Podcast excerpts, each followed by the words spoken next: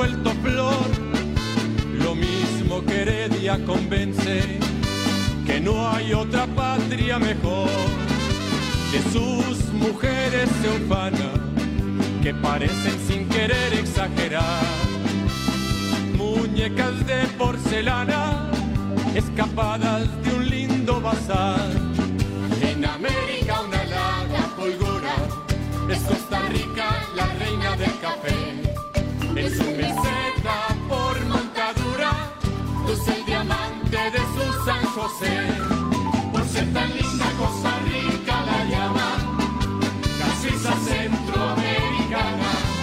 CRC 89.1 Radio y Cadena Radial Costarricense no se hacen responsables por las opiniones emitidas en este programa. Transcomer, puesto de bolsa de comercio, presenta a las 5 con Alberto Padilla.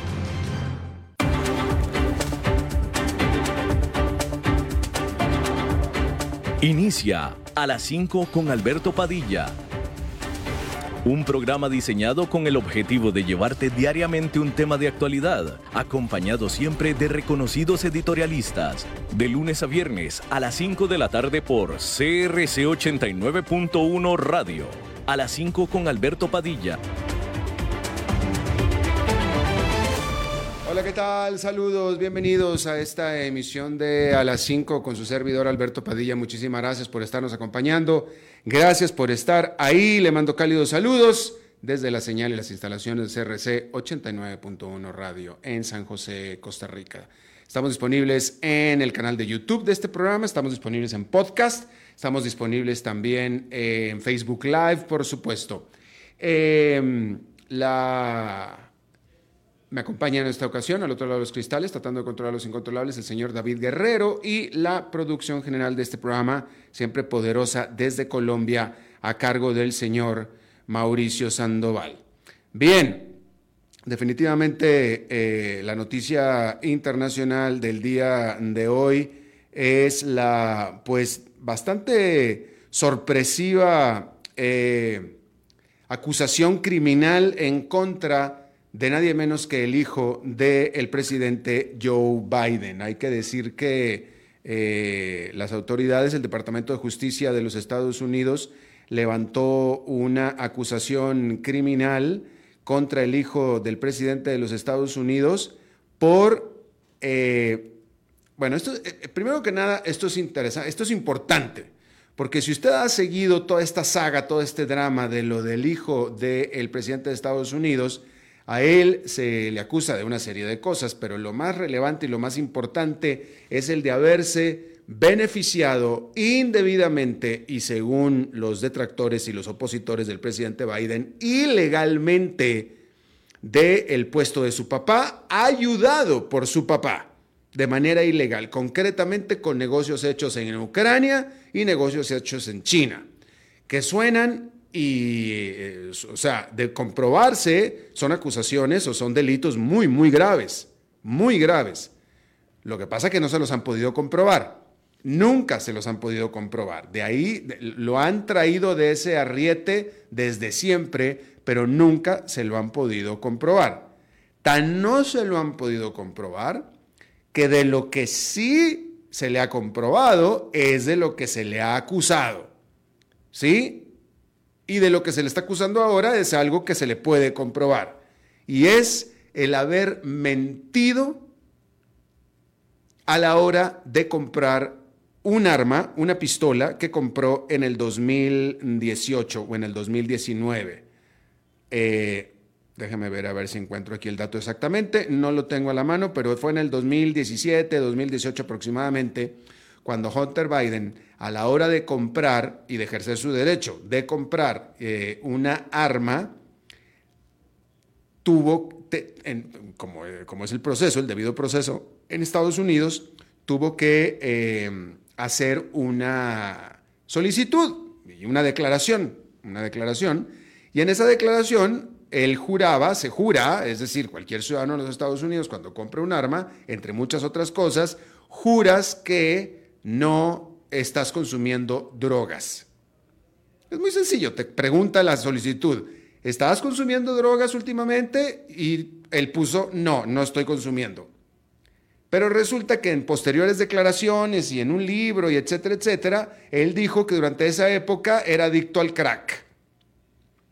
Entonces, ahí está la acusación, porque por un lado, en, en, eh, eh, en tiempo real, él afirmó bajo juramento en esa solicitud para comprar el arma que no era consumidor de drogas y después admite, no bajo juramento, pero admite y confiesa que él de hecho era adicto a las drogas. Y ahí está el crimen. Y eso es de lo que se le está acusando. Y eso es de lo que se le puede probar. ¿Sí?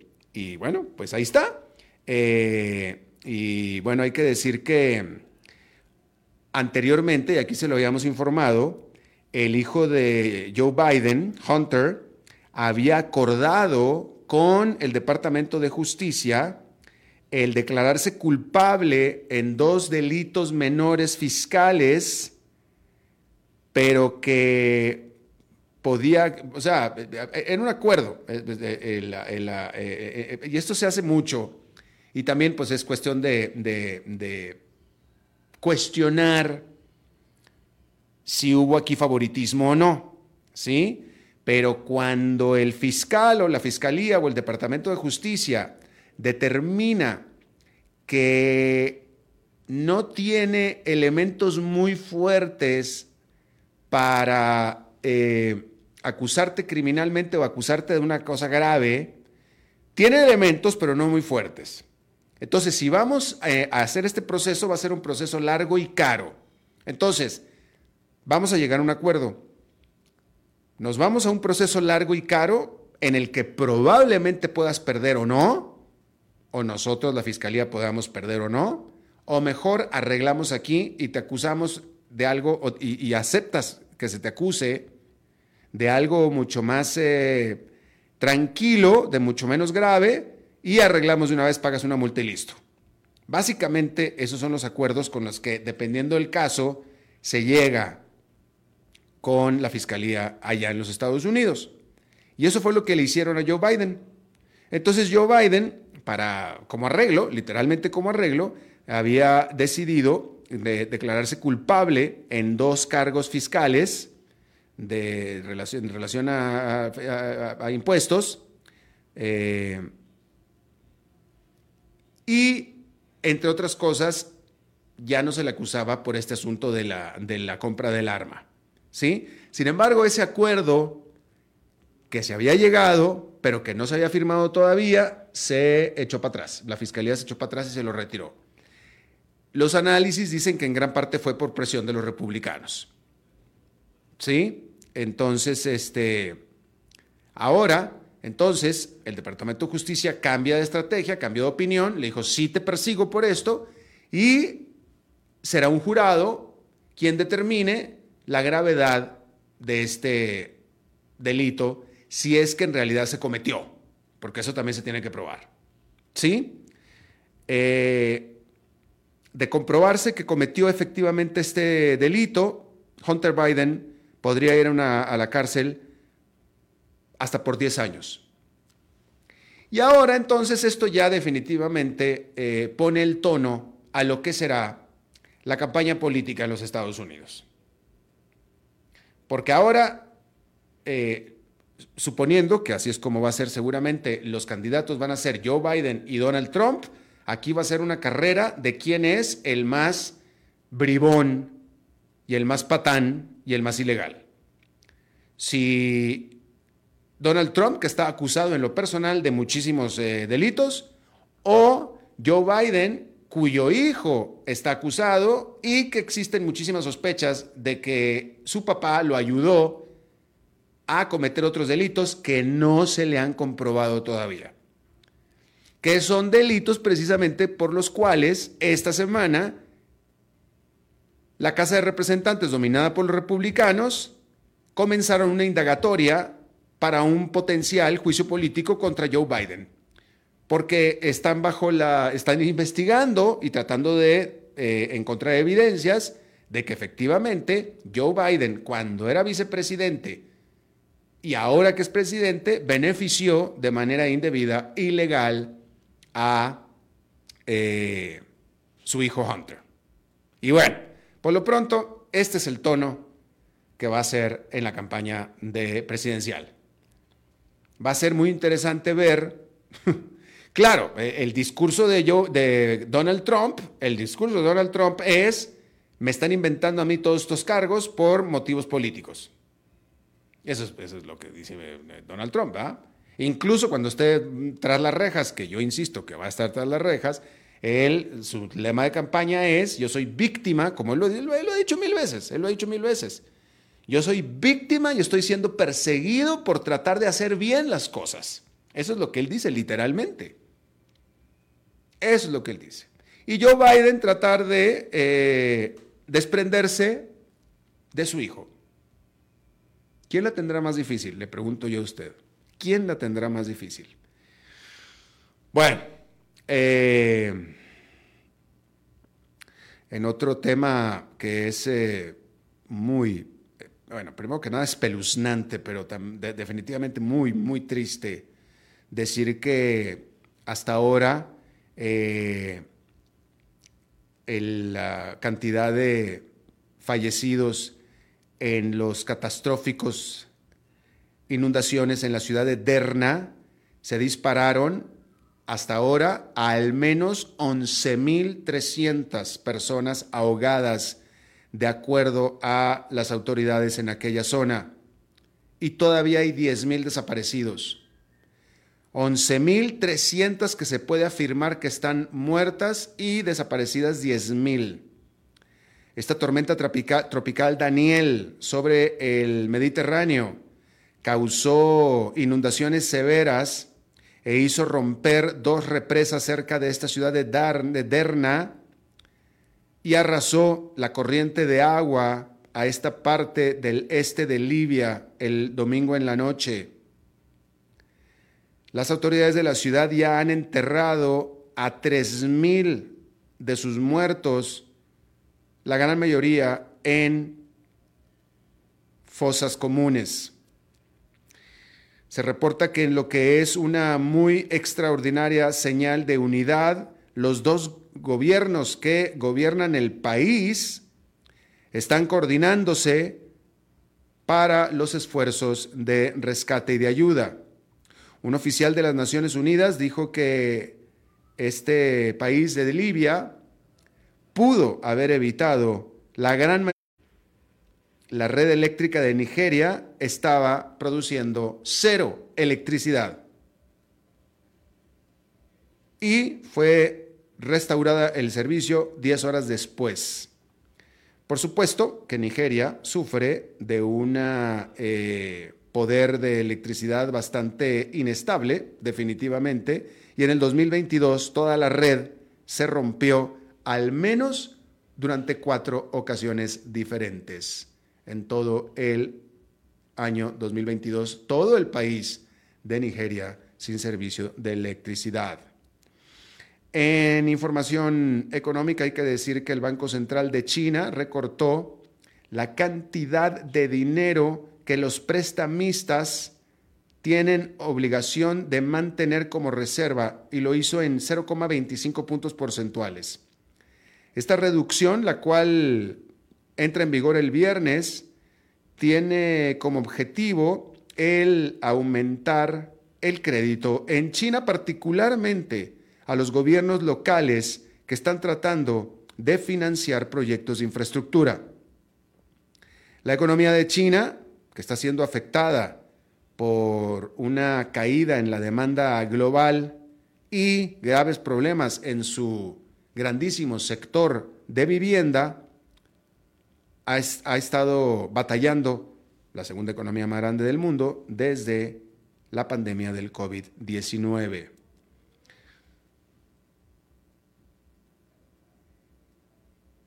Y decir también que en la Unión Europea, esto, es la segunda economía más grande del mundo.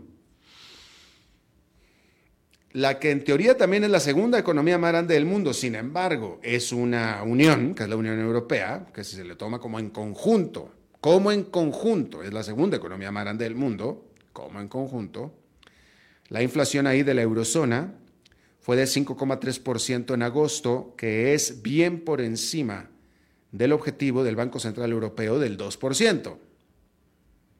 Europa tiene todavía un problema de inflación severo, más severo todavía que el de Estados Unidos. Y bueno, el Banco Central Europeo ahora espera que la inflación promedio del 2024 sea de 3,2%, lo cual le da motivo a esta institución para seguir aumentando las tasas de interés. Y bien, este jueves, este banco incrementó sus tasas en 0,25 puntos porcentuales, llevando a la tasa de depósitos al nivel récord del 4%. Y en su próxima reunión de política monetaria en octubre, el Banco Central Europeo, ahí los gobernadores más agresivos probablemente presionarán al banco a que, eh, no los más agresivos, discúlpeme, los más moderados en realidad, los más moderados en la reunión de octubre, se espera que presionen al resto de los gobernadores del comité de mercados abiertos, que se le llama, a hacer una pausa y una revisión. O sea, una, una, reflexión, mejor dicho. Porque la verdad es que la economía de la Unión Europea está entrando a territorio de problemas. Las ventas comerciales y la producción industrial, todas, se desaceleraron durante julio. Las firmas de construcción están reportándose muy pesimistas y en Alemania, que es la economía más grande de eh, la zona, el muy seguido índice IFO de sentimiento de los negocios mostró un deterioro a lo largo y a lo ancho de todos los sectores durante el mes de agosto. Y decir que el Banco Central Europeo también ajustó a la baja de manera significativa sus proyecciones para la economía de toda la eurozona a un crecimiento de 0,7% en el 2023 y un punto porcentual en el 2024 y 1,5% en el 2025. Anemia de aquí hasta todo el 2025. Hay que decir que todo esto es en parte eh, efectos retrasados de eh, la subida, corrida alcista del Banco Central Europeo. Y por supuesto que si más sube las tasas de interés, más se va a estar desacelerando la economía de la, Unión Europea. Así es que ahí lo tiene usted. Ah, Bueno, este jueves también el Sindicato de Trabajadores Automotrices de los Estados Unidos, que es uno de los sindicatos más grandes del país, se esperaba que decidieran si entraban a huelga por una disputa salarial con las tres automotrices principales de los Estados Unidos, que son Ford, General Motors y Stellantis. Que Stellantis es, viene siendo lo que antes era Chrysler. Hay que decir que en los últimos tiempos disputas similares habían siempre terminado o concluido con términos favorables, eh, lo cual, por supuesto, ha servido de aliciente para movimientos similares futuros. ¿Sí? Y es lo que ha dado aire al movimiento laboral actual que hay en los Estados Unidos. Y también el ajustado mercado laboral le ha dado a los trabajadores poder, mucho poder de negociación. Como aquí lo informamos, en julio pasado, esta compañía de encomiendas gigante UPS acordó otorgarle a sus decenas de miles de conductores un aumento salarial del 17%. Bueno, respecto de las automotrices, hay que decir que si llegara a hacerse esta huelga, hasta 146 mil trabajadores afiliados al sindicato dejarán sus labores. Y esto se sumaría a los 190 mil trabajadores que en este momento están en huelga en los Estados Unidos, incluyendo a los actores, a los empleados hoteleros que ya están con las banderas rojinegras. Si se hace esta huelga, hay que decir que habrá más, será en la ocasión que hay más empleados privados en huelga en los Estados Unidos que en cualquier tiempo desde la década de los ochentas. Y este es un problema para Joe Biden, porque resulta que Joe Biden, como buen demócrata, y específicamente él, pero bueno, como buen demócrata, el presidente Joe Biden es un gran eh, apoyador de los sindicatos. Y él ha tomado medidas para hacer más fácil la sindicalización y más difícil el que se impida la sindicalización en los Estados Unidos. Sin embargo, esta ola de huelgas y específicamente si las tres automotrices entran en huelga, eso le hará muchísimo daño a la imagen de Joe Biden por efecto del grave deterioro económico que esto traerá a toda la economía de los Estados Unidos. De tal manera que podemos afirmar que efectivamente Joe Biden sí, seguramente es muy gustoso de los eh, movimientos sindicales y de los sindicatos, pero definitivamente no de las huelgas, ¿verdad? Porque es que ese es el problema.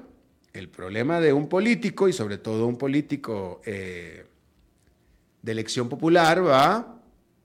Es que es muy bonito apoyar a los sindicatos, claro, por supuesto, hasta que estos te hacen una huelga. Y sobre todo cuando son sindicatos así de grandes. Y esta me parece que es la primera vez, sería la primera vez en la historia de Estados Unidos que las tres automotrices principales entrarían en huelga. Sería desastroso. Desastroso. Vamos a ver. Es interesante. En Estados Unidos, las automotrices estadounidenses, las viejas, o sea, las originales, que son Chrysler, Ford y General Motors, tienen que estar sindicalizadas. Las más nuevas no, Tesla no, por ejemplo. Y tampoco las extranjeras.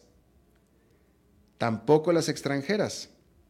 Volkswagen, Mercedes, Nissan, etcétera, etcétera. Todas ellas, Honda, todas ellas tienen plantas productoras en los Estados Unidos muy eficientes y ninguna es sindicalizada. No tienen ese problema. Así es que ahí lo tiene usted. Ah, de manera rápida, déjeme informarle que eh, la productora británica de microprocesadores ARM, que es propiedad del grupo japonés SoftBank, que es este grupo que se dedica a fondear y financiar eh, empresas tecnológicas,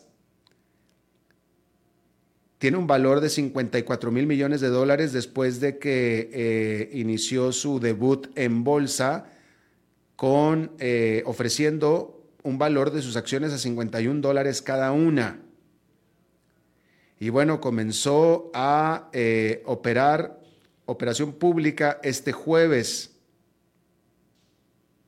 Y esa evaluación es bastante por encima de los 40 mil millones de dólares que Nvidia, que es una productora de microprocesadores estadounidenses, ofreció en su lanzamiento en bolsa en el 2020. Algunos de los eh, clientes más grandes de ARM incluyen a Apple y Google y todas ellas se formaron en línea para comprar acciones de ARM. Hay que decir que este se trata del regreso, de la vuelta de ARM al mercado público accionario porque hace siete años fue sacada del mercado y llevada a propiedad privada por SoftBank.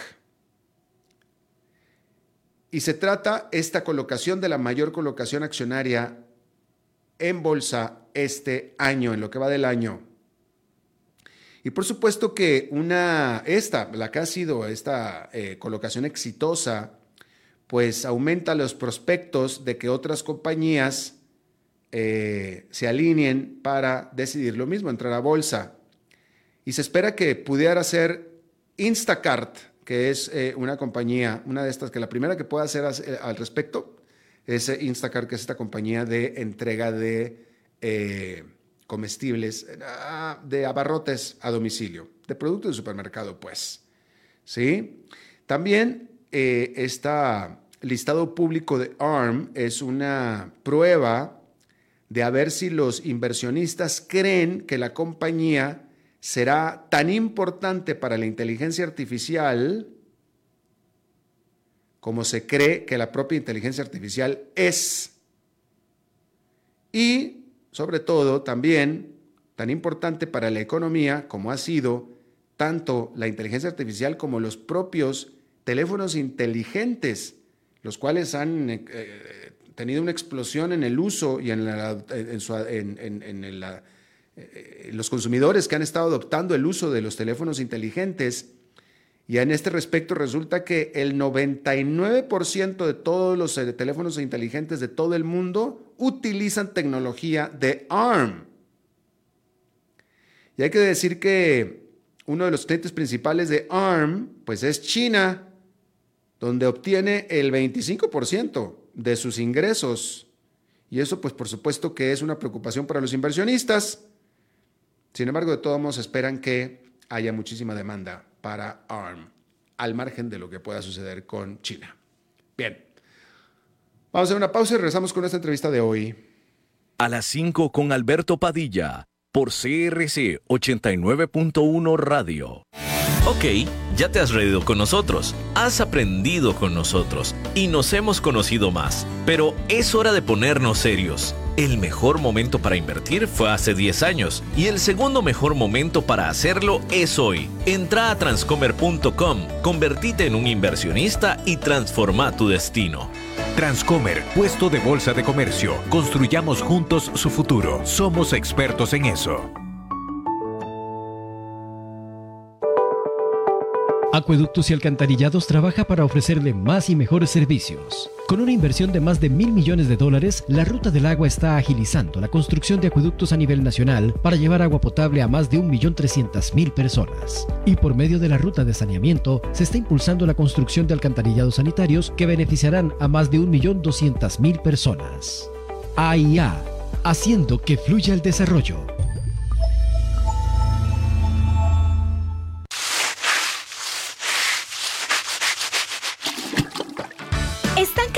De limpiar tanto el piso de su casa? No sufran más. Cambien esta cerámica con porcelanatos pulidos antibacteriales y súper fáciles de limpiar. En Porcerámica, número uno en porcelanatos.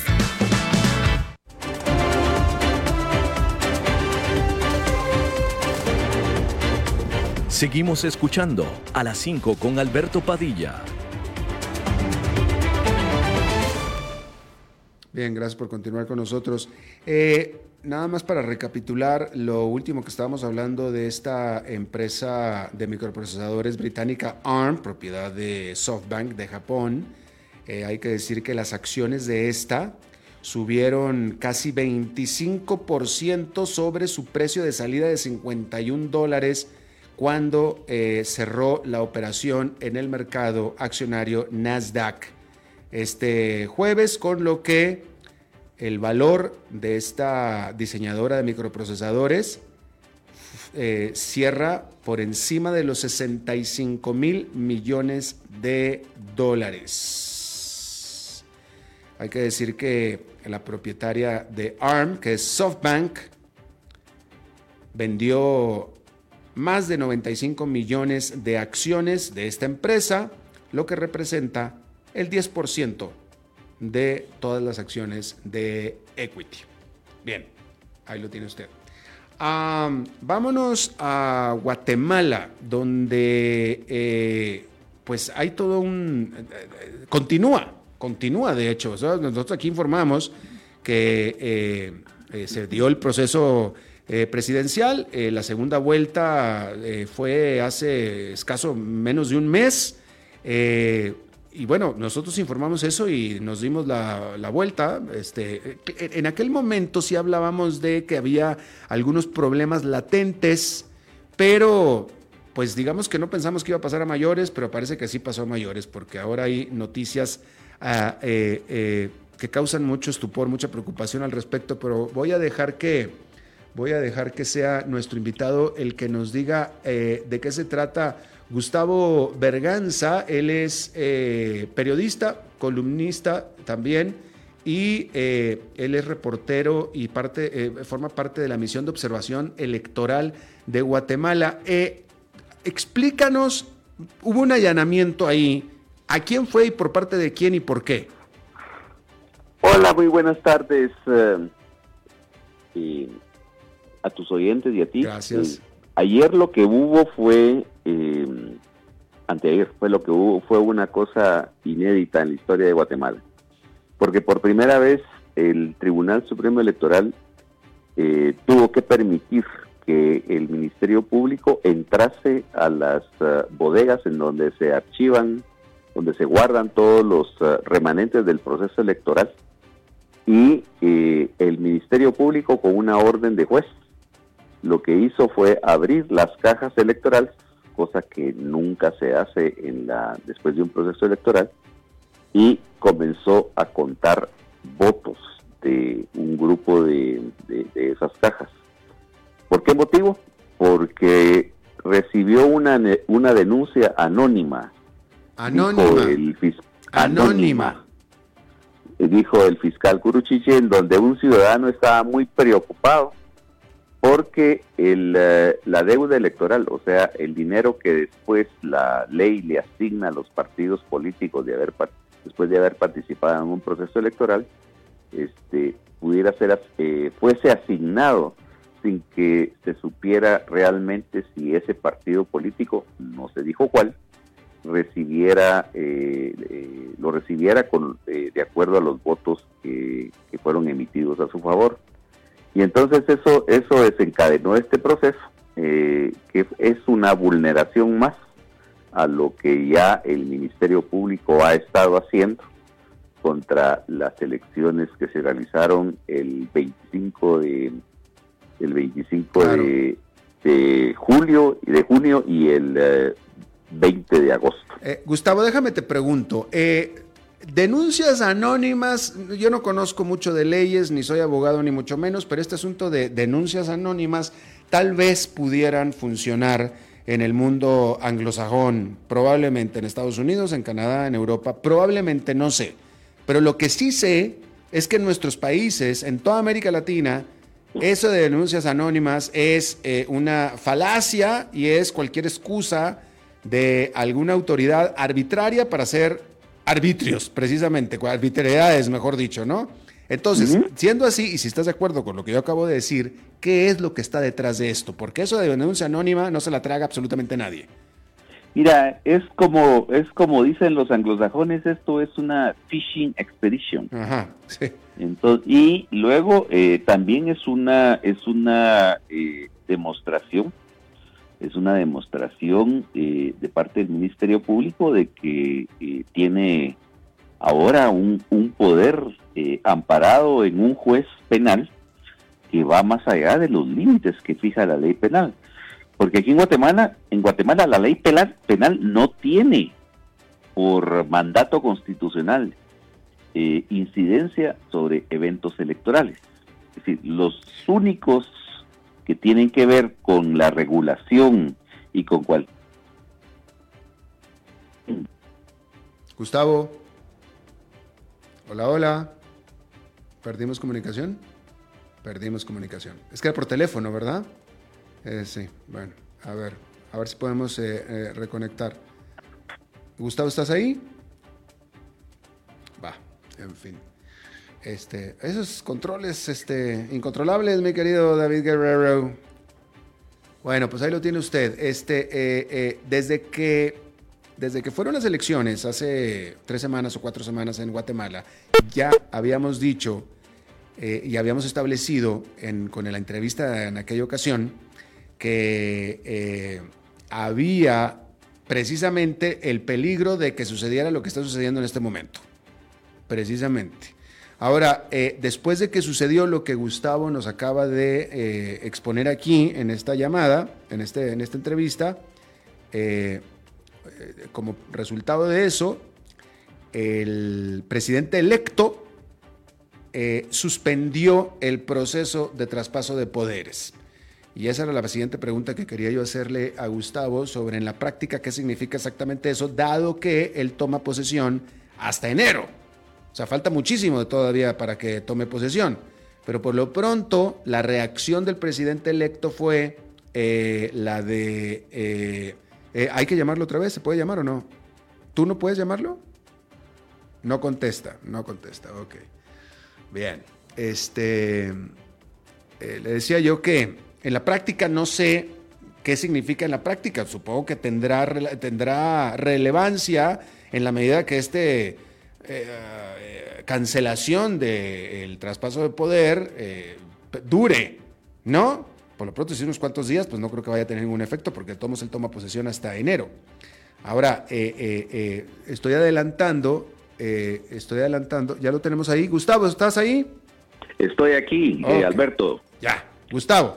Bien, entonces, pero déjame, déjame te pregunto, pero qué, es lo que está detrás? ¿Qué es lo que, o sea, aquí alguien está cometiendo una arbitrariedad y la pregunta es ¿por qué? ¿Cuál es el objetivo? ¿Qué está pasando? Y te pregunto, ¿acaso, acaso el proceso electoral de Guatemala, que Guatemala es una democracia bastante sólida, institucional, venía siendo, estuvo amañado, hubo, hubo sospechas de fraude? ¿Qué es lo que está pasando? Mira, es una cosa, es una cosa extraña, extraña desde el punto de vista porque no tiene ningún fundamento legal. Legal, eh, en un estado normal este tipo de cosas no pasarían. Si eh, tenemos una, venimos de, ¿me escuchas? Sí, ¿Aló? Sí, sí, sí, aquí estamos. Sí, este, venimos nosotros de un proceso electoral que ha sido certificado ya por el Tribunal Supremo Electoral, que ha sido, que ha sido eh, validado por la misión de observación de la, de la Unión Europea, por la misión de observación de la OEA, por la misión de observación electoral de Guatemala, por las misiones de observaciones electorales eh, nacionales eh, eh, que, que, lo vieron. Entonces, no se explica por qué razón el Ministerio Público sigue estando detrás de esto. La única explicación posible es que hay pues, un grupo que no quiere, el, que, el, que el, presidente electo y su, y su equipo tomen posesión el 14 de enero. Esa es la única, la única explicación. ¿Y, tenemos alguna señal de quién, qué grupo es este? Lo único que podemos hacer son, eh, eh, hacer son, son conjeturas. Sí. Tenemos, eh, tenemos a, un, a un grupo que estuvo asociado con una candidata presidencial que lo estuvo que la estuvo apoyando este ardientemente. ¿Qué, grupo qué grupo y qué candidata? Este es un este es un este es un grupo de extrema este es un grupo de organizaciones de extrema derecha que estuvo apoyando a la candidata del partido Valor. ¿Quién es ella? La señora Suri Ríos. Ajá, ok, la, la hija de, de quien fuera el dictador de Guatemala. Sí, entonces este este es un grupo que estuvo apoyando a ellos. Este, es un grupo que ha estado cuestionando desde el principio las, eh, eh, los resultados desde la primera vuelta, porque es un eh, porque el actual vencedor y presidente electo ya proclamado y validado por el Tribunal Supremo Electoral, pues no les aparecía, no les aparecía en el radar electoral. esa es una esa es una, una cuestión. Entonces, pues están molestos y luego el otro, el otro grupo es eh, eh, el, actual grupo gobernante, eh, una alianza, una alianza informal a la que se ha dado a llamar el pacto de corruptos, que no quiere soltar el poder. Entonces esas son las, las conjeturas que se hacen. Y, y con la venia, ¿cuál es, qué, qué, papel juega aquí el presidente Yamatei en este momento? Mira, es un papel ambivalente lo que se ve. Porque por una parte, el presidente en la, en la reunión de, segunda reunión de inicio de transición, en presencia del secretario general de la OEA, eh, Luis Almagro, le dice al presidente que él incluso ofrendaría su vida pero para que no se interrumpa ese proceso electoral, ese proceso de transmisión de mando.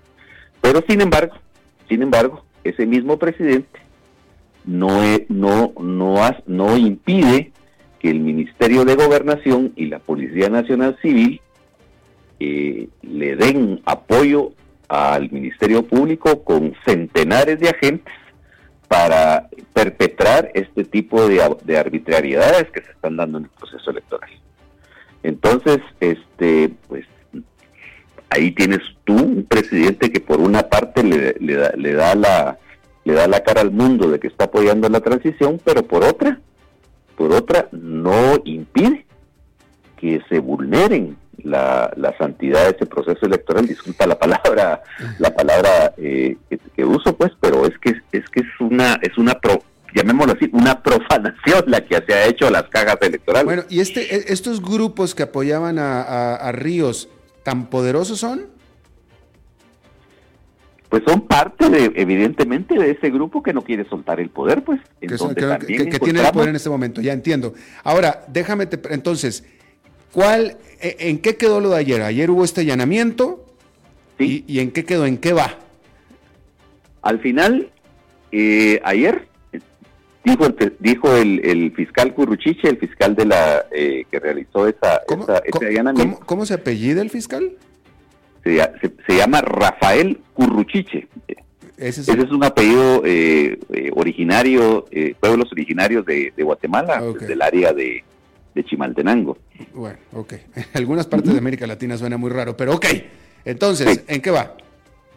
Pues el, el, fiscal dijo que ya habían realizado eh, eh, la, la, revisión que querían hacer y que habían y que habían entregado las cajas y que el Tribunal Supremo Electoral las había recibido eh, sin, sin hacer ninguna objeción.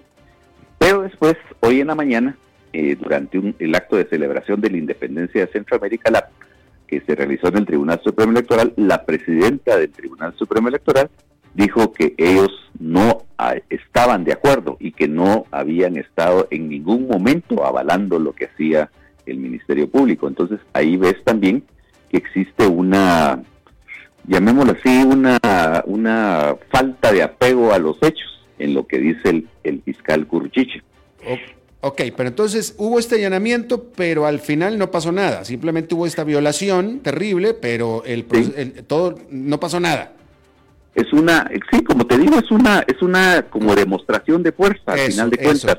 Eh, aquí podemos nosotros hacer lo que nosotros querramos, porque estamos amparados con la orden de un juez penal que nos permite hacer este tipo de cuestiones y nos vale madre lo que diga la ley electoral. Literalmente. Eh, ¿Cuál fue la reacción del presidente electo?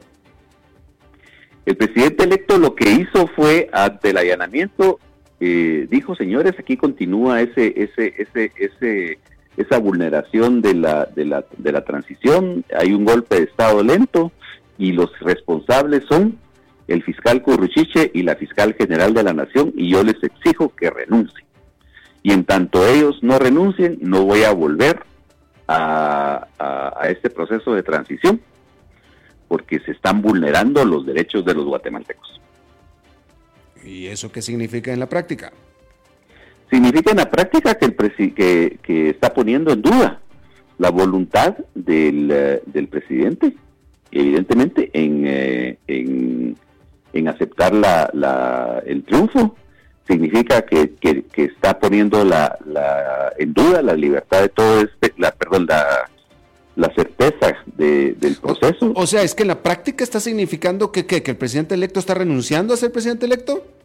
No, no, no, no. Lo que está diciendo es que mientras mientras no se no se no se no renuncien este okay, señores y, no, y, no, van a renunciar no van a renunciar entonces qué va a pasar no no van a renunciar eso, eso, también representa un riesgo político para él ¿verdad? exacto por eso precisamente por eso pregunto pues si los otros lo que quieren es que este tipo se vaya se elimine se desaparezca yo no sé qué y este viene y les pone condiciones pues los otros dicen no pues como tú dijiste pues me vale madre no me voy y aquí me quedo entonces qué va a hacer sí este eso es lo que eso es lo que pues uno uno como observador ya no ya no como observador electoral sino como como observador político dice bueno esperemos que tenga una una estrategia de, salida para para esto sí porque pareciera que se está pintando el mismo en el rincón de la habitación. Sí exacto. En eso en eso tienes tú toda la razón. Pero en el ínterin pues vino una cascada de reacciones internacionales nuevamente que volvieron otra vez a cuestionar a la, a la, a la, a la fiscal y al fiscal Kuruchich y a poner en evidencia que, lo que están haciendo es que están haciendo su real gana sobre, eh, eh, sobre, las leyes electorales. Gustavo, déjame te pregunto, eh, la última pregunta porque ya nos queda muy poquito tiempo. ¿Cuál ha sido la posición de los grandes empresarios guatemaltecos que específicamente en Guatemala, los grandes empresarios siempre han estado muy involucrados en la política? ¿Cuál es la reacción de ellos y la posición de ellos ante todo esto? Mira, eh, ha habido pronunciamientos de parte de las, de las cámaras que los agrupan. Eh, han, han, sido pronunciamientos, yo te diría, no tan, no tan explícitos como los que hemos hecho las misiones de observación electoral, como los que ha hecho la Unión Europea, como los que ha hecho el Departamento de Estado. Han, hablado de que el Ministerio Público tiene que apegarse a la, a la ley y que los resultados de, de, los, de las elecciones tienen que ser respetados. Este, pero no han dicho, miren, eh, condenamos explícitamente las acciones de, la, de, la, de la fiscal general y el fiscal Coruchich. sido, en ese sentido, se han cuidado las espaldas. Eh, eh, y déjame, déjame, te pregunto una cosa, Gustavo, porque como yo acabo de mencionar, los en Guatemala, porque esto no se repite en todos los países de América Latina, en Guatemala sí, los grandes empresarios son muy involucrados en la política y muy activos y eh, a lo mejor no quiero usar la palabra vociferantes, pero sí no se quedan callados. En esta ocasión, por lo que tú me estás diciendo, pareciera que se están quedando callados. pongámoslo de esta manera, digamos que están siendo prudentes. Cautos. En su, están queriendo quedar bien con Dios y con el diablo. ¿Y es, es típico de ellos? ¿Los reconoces?